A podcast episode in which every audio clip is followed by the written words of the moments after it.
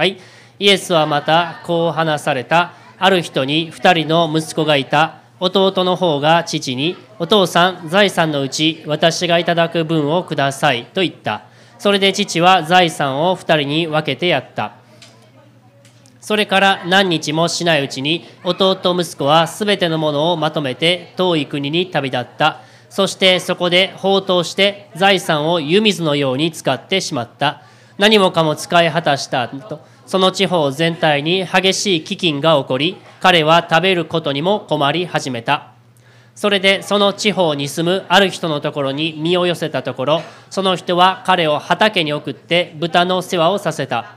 彼は豚が食べている稲子豆で腹を満たしたいほどだったが誰も彼に与えてはくれなかった。しかし彼は我に帰って言った。父のところにはパンの有り余っている雇い人がなんと大勢いることかそれなのに私はここで飢え死にをしようとしている。立って父のところに行こう。そしてこう言おう。お父さん、私は天に対して罪を犯し、あなたの前に罪あるものです。もう息子と呼ばれる資格はありません。雇い人の一人にしてください。こうして彼は立ち上がって自分の父のもとへ行った。ところがまだ家までは遠かったのに父親は彼を見つけてかわいそうに思い駆け寄って彼の首を抱き口づけした。息子は父に言った。お父さん私は天に対して罪を犯しあなたの前に罪あるものです。もう息子と呼ばれる資格はありません。ところが父親はしもべたちに言った。急いで一番良い衣を持ってきてこの子に着せなさい。手に指輪をはめ足に履物を履かせなさい。そして肥えた子牛を引いてきてほふりなさい。食べて祝おう。この息子は死んでいたのに生き返りいなくなっていたのに見つかったのだからこうして彼らは祝宴を始めた。アメン。お祈りします。イエス様感謝いたします。あなたがこの素晴らしいストーリーこの素晴らしい例え話を通して教師あなたの天の父の愛をさらに私たち深く知ることができますようにあなたの本当にこの神様あなたがどれほど素晴らしいお方であるのかそのことを私たちにもう一度深く体験させてくださいますように私たちの心の目を開き心の耳を開いてくださりどうぞしあなたの愛が私たち一人一人に注がれますようにイエス様お願いいたします。イエス・キリストの名によって祈ります。アメン。アメンはい今日はねあの父の日なんですよね。あのまあ私もですねなんかこうあんまりこうなんていうかこう覚え覚えにくいって父の日であそうやってたねあの思い出したりするわけですけどあの昨日ですねあの私家帰ったの9時半ぐらいね家着いたらね、えー、だったんですけどあのまあ大体いつも9時半って子供寝てるんですよもうね。であのところがですね家開けたらですねまだ電気ついてあれ？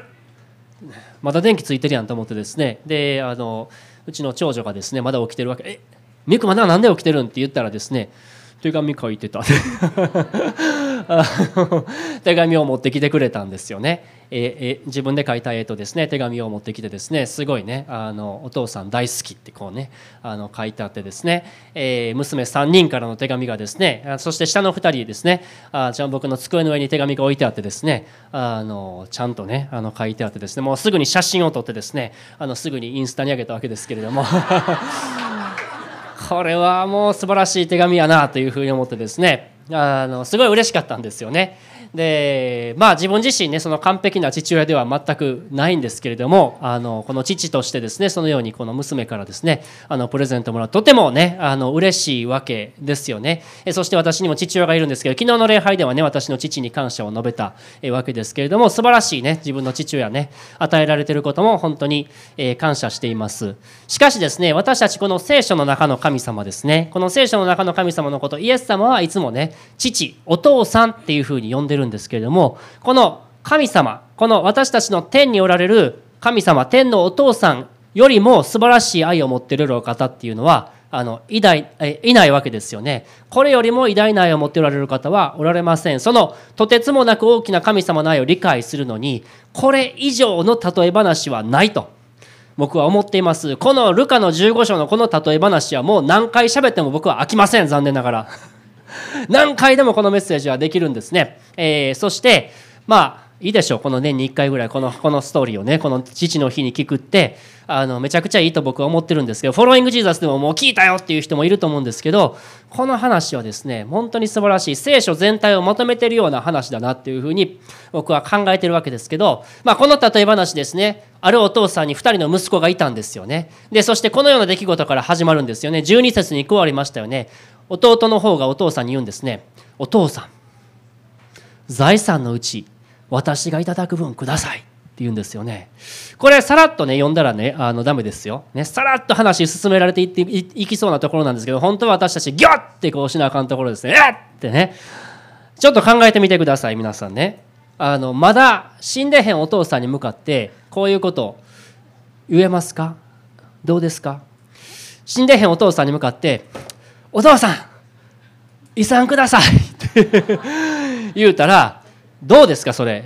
めちゃくちゃ失礼ですよね。あの息子としてそんなん言えるか娘としてお父さんに向かってそんなん言えるかって言われたお父さんもええって びっくりすると思うんですけどあのつまりどういうことかっていうとお父さん私はあなたの持っているものには関心ありますよって。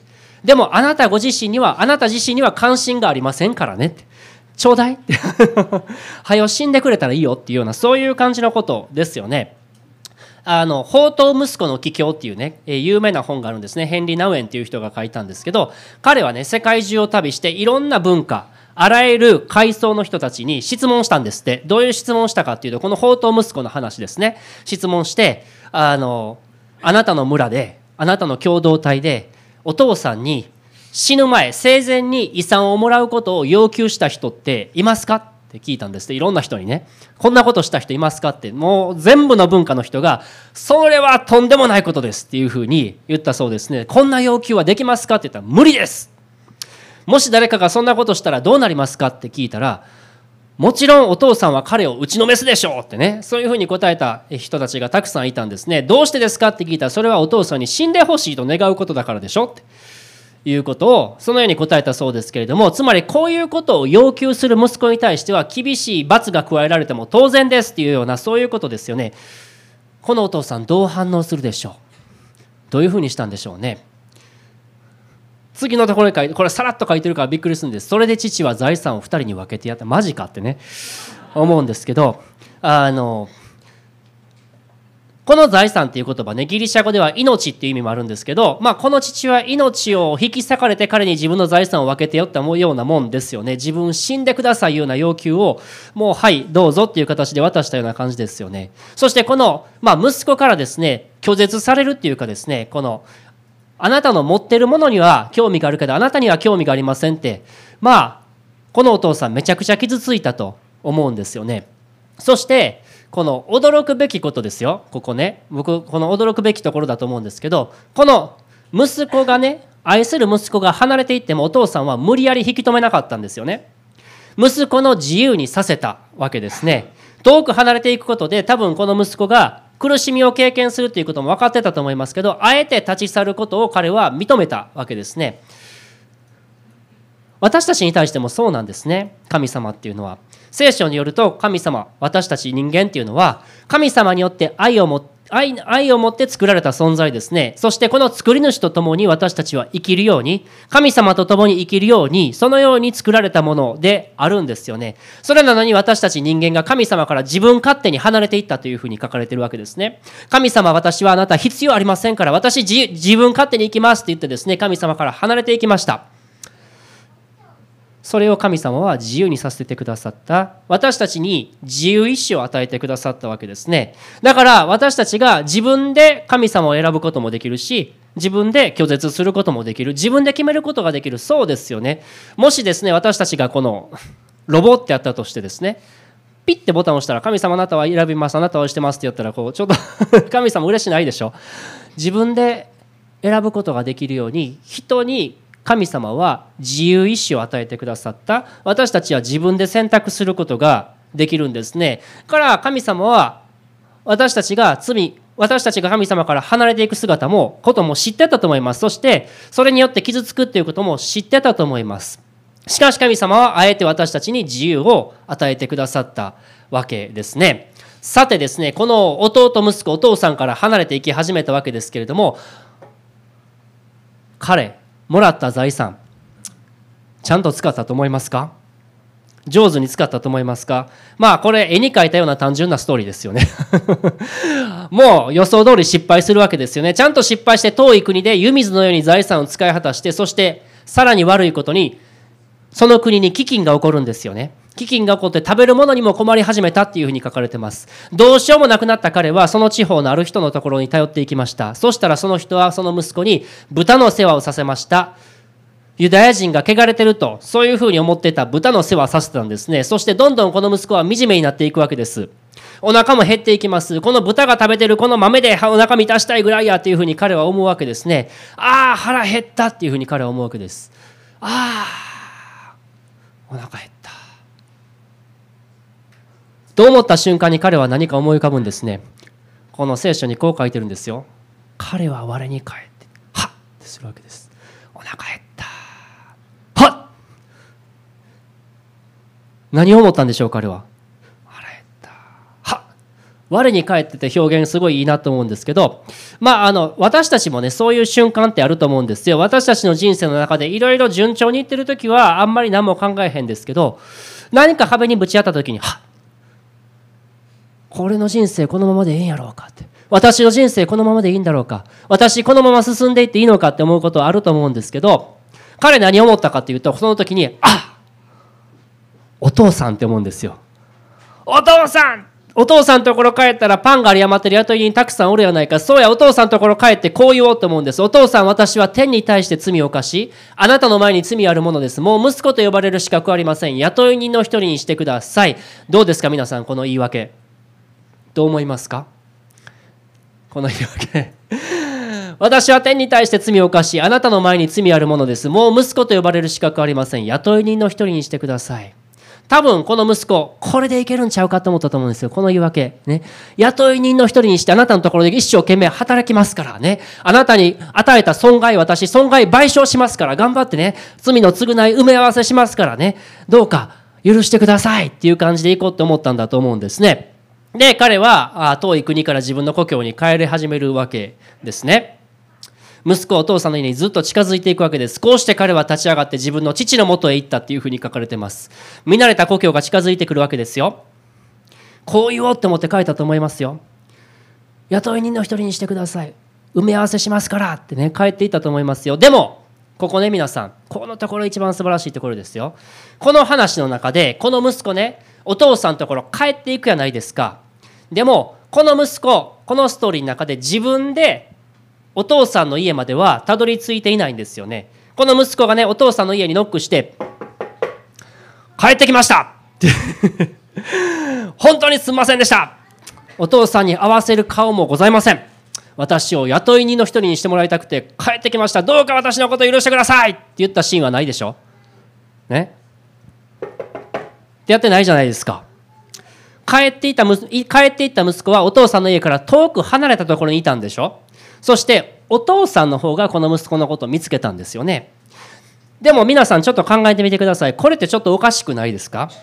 お父さんの方が先に息子を見つけたってちょっと考えてみたらおかしな話じゃないんですか？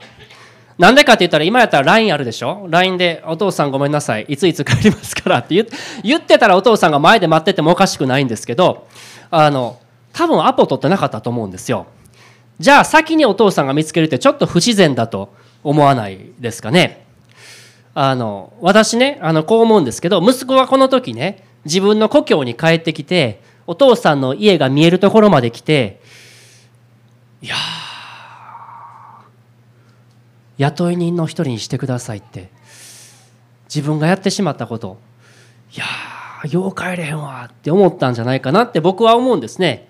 故郷に帰ってきてみたら自分のやってしまったことの重大さに気づいた。そして損害賠償しようと思ったけど甘いと思った。お父さんの被った損害それを埋め合わせることなんて自分の力ではできない。変えられへんと思って立ってたんちゃうかなっていうふうに思うんですね。実は本当は私たちもそうなんですね。私たち罪ある人間っていうのは本来自分から聖なる清い神様に近づいていくことはできない。自分の力で罪を償おうっても思っても損害賠償しようと思ってもできないんですよね。本当は絶対無理なんです。じゃあどうやったら私たちは誠の神様のところに帰ることができるんですか？どうやったら私たちはこの神様に近づいていくことができるんでしょうか？この息子結局どうやってお父さんのところ帰ったんですか？お父さんが息子のことを見つけたんです。どのぐらいの距離やったでしょうね。ジェイクよりも遠くのとこおったでしょうね。あそこでジェイク通訳してくれてますけども、だいぶ遠くのとこおったと思いますよ。お父さんが見つけたんです。そして、お父さんの方が憐れみの心を持って、そして、ああいつ、俺の遺産を無駄にした息子や、自分勝手に出ていった息子や、家族の損害を傷つけた息子や、俺に恥かかした息子や、と思って、バーンって 罰を与えたわけじゃないんですよね。本当はそうして当然なんですよ。ここで罰をバーンと与えてたら彼の尊厳は回復したかもしれません。ああ、それはあんなアホなことした息子やから罰与えられて当然やんなってなってと、なっても当然やったと思いますよ。でも、彼はこう書いてるんですね。こう書かれてます。一緒に見ましょうか。ここいいところですよね。はい。ところが、まだ家までは遠かったのに、父親は彼を見つけてかわいそうに思い、駆け寄って彼の首を抱き口づけした。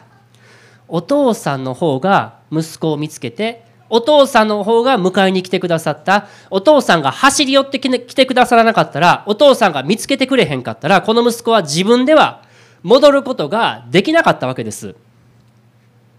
このお父さんは自分の一家の長としての尊厳を捨ててまでも走ってってこれギリシャ語では全力で走るって意味があるんですよ。全力で走ってきてくださった。そしてこの息子豚の世話してたから臭かったはずです。その臭い匂いでいっぱいの息子を抱きしめて何回も口づけしたわけです。なんという一方的な愛かと思いませんか？この例え話聞いてた人たちね。びっくりしたと思います。なんやその話って。なんやねその話おかしな話。そんなこのお父さんが全力で走って息子のところまで行って抱きしめるってそんなことありえへんやろって。このありえへん愛が私たちの神様お父さんの愛なわけですね。この家を飛び出していってしまったお父さんの姿にこの地上私たちのところまで来てくださった神の子であるイエス・キリストの愛を見ることができるんですね。イエス様が天の栄光、天のお父さんの家を飛び出して、この地上に来てくださって、私たち一人一人のことを見つけてくださった。神が私たちのところに来てくださったんです。この息子、この時点で何の償いもしてません。しかし、天のお父さんは一方的に私たちを許してくださったわけです。臭い、汚い、ボロボロだらボロボロな罪だらけの私たちのところに来てくださって、私たちを抱きしめてくださった。私たちと一つになってくださったんですね。イエス・キリストの十字架の姿がここに見えるんですね。イエス様ご自身が十字架で私たちの持っている罪汚いものの全てを身に負ってくださった。一方的に神様が私たちを愛し許してくださった。だからだから私たちはこの神様のところに戻っていくことができたんですよね。全ては恵みなわけです。私たちの信じる神様は天のお父さんは私たちのところに全力で走ってきてくださるそんな神様ですね。そして抱きしめられた息子ね。何言ったんですか？考えてきてきた言い訳をちょっと言うわけですよ。お父さん私は天に対して罪を犯しあなたの前に罪あるものです。もう息子と呼ばれる資格はありません。ここで最後、ね、あのさっきのスピーチとと違うじゃないですか、ね、雇い人の一人の知ってくださいまで言わなかったでしょ？ね。言ってないんですよね。多分ね彼もう分かったんじゃないかなと思うんです。お父さんが抱きしめてくださったことでもうお父さんが自分を受け入れてくれてるっていうことが分かったと思うんです。それに対してお父さんは何て言ったかというとまあここのやり取りすごいいつも面白いと思うんですけど全然息子の言うことに反応しないでしょ。もう息子 なんか息子が言ってんから応答したらいいようなものなのにこのお父さん息子に対して応答せんとしもべに向かって言うんです「おいしもべちょっと!」っていう感じで。急いで一番良い衣を持ってきてこの子に着せなさい。手に指輪をはめさせて足に履物を履かせなさい。そして肥えた子牛を聞いてきてほふりなさい。食べて祝おうって。なんやこれ。何でしょうこれは。一番いい衣を持ってきてこの子に着せなさい。神様の与えてくださる義の衣ですよね。あなたは許されましたよ。もうその汚い衣を脱いでいいんですよ。あなたに真っ白な義の衣が与えられてますよ。ボロボロの着物じゃなくて神様が与える一番良い服をあなたに与えてますよ。手に指輪をはめさせなさい。あなたに息子としての権威を回復しましたよ立場を回復しましたよ。足に履物を履かせなさい。当時奴隷が履物を履いてなかったんですよね。履物を履くっていうことはもう罪の奴隷とならなくてもいい。子供として自由な新しい歩みをすることができるということですよね。天のお父さんは私たちのことを完全に息子娘として認めてくださっている。私たちは過去に物とらわれる必要はない。私は神の愛する息子娘である奴隷じゃない。私たちは新しい人生を歩むことができる。もう私たちのことをつまり認めまくってくれてるんですよね。私さっき昨日あの自分の娘の手紙をインスタにアップしましたって言ったでしょであのインスタにあんま僕ほとんどアップしないですよインスタって。あのインスタにアップしたらなんかちょっとその後気になりません？どうですか皆さん？その後なんかこうお誰がなんかいいねしてるんかなとかこうなんかちょっと気になりません？でなんかまたちょっと開けたりとかしてさ「あはいはいこの人からなんかいいねが来てますね」とかあのなんかほんで「あなんかあんまりいいねなかったな」とか とかなんかないですか皆さん。あるでしょう。ね多分若い頃はもっとあるんじゃないかなと思うんですけど多分ちょっと友人からねやっぱ私たち認めてもらいたいというか周りの人から承認してもらいたいっていうところがあの人からの「いいね」がなかったらちょっと落ち込んだりとかさ そんなんあるんじゃないかなと思うんですけどでも皆さんちょっとよく考えてみてくださいよこの天地を作られた偉大なこの神様が私たちのお父さんであって、この天のお父さんからのもうめちゃくちゃでかいいいねが一つバーンって私たちに押されてるんですよね。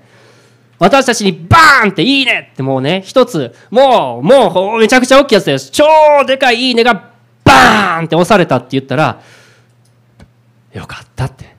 もうそれだけでええじゃないですか。ね。そんな風に私は、あの、思うんですけれども、この天のお父さんはもう家族の前、召使いの前、もう村人たちの前で、みんなの前で、この帰ってきたもうどうしようもないこの息子に対してめちゃくちゃでかいいいねをバーンって押したわけですね。こいつは私の息子だバーンっていうふうにしたわけですよね。それは私たちに対してもそうですね。この愛は絶対に変わることがない。私が何を失ったとしても天の父なる神様から愛されている息子だということは絶対に変わることがない。私はよく皆さんに勧めてるんですね。自分の確信として、私は天のお父さんに一番愛されてますという確信持ったらどうですかって勧めてるんです。それって自己中ですか？自己中じゃないですね。僕は自分の娘一人一人に一番愛されてるってそれぞれ信じてほしいんです。私は一番愛されてます、天のお父さんから。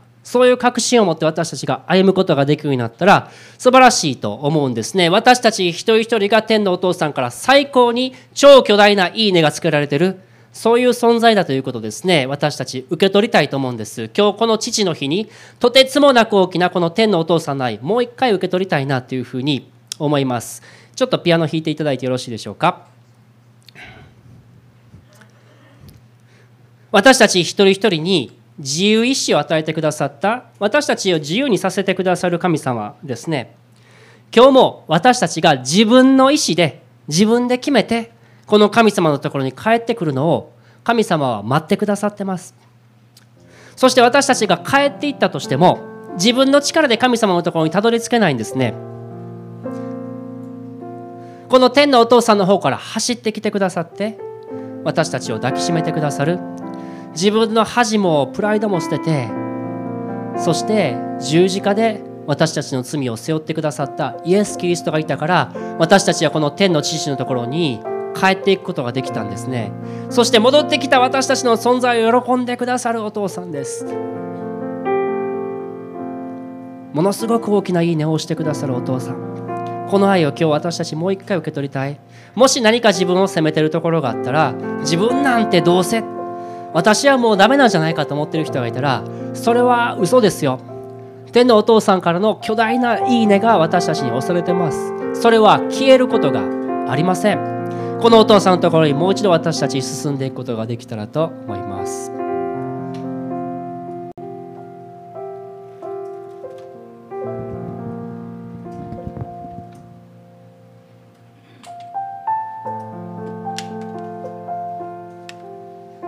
よかったら皆さん立ち上がって共に祈りたいと思います。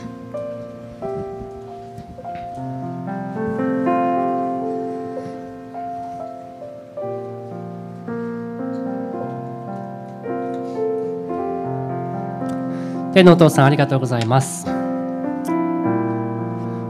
私たちは自分の力であなたのところに変えることができませんしかしあなたが私たちのところに走ってきてくださって私たちを抱きしめてくださりそして私たちの罪を背負ってくださった。ありがとうございます。この大きな愛この私たちでは理解することができないその愛を私たちがどうか受け取ることができますように。主よお願いいたします。私たちの心を開いてください。開いてください。そしてこの愛が精霊によって一人一人に注がれますように。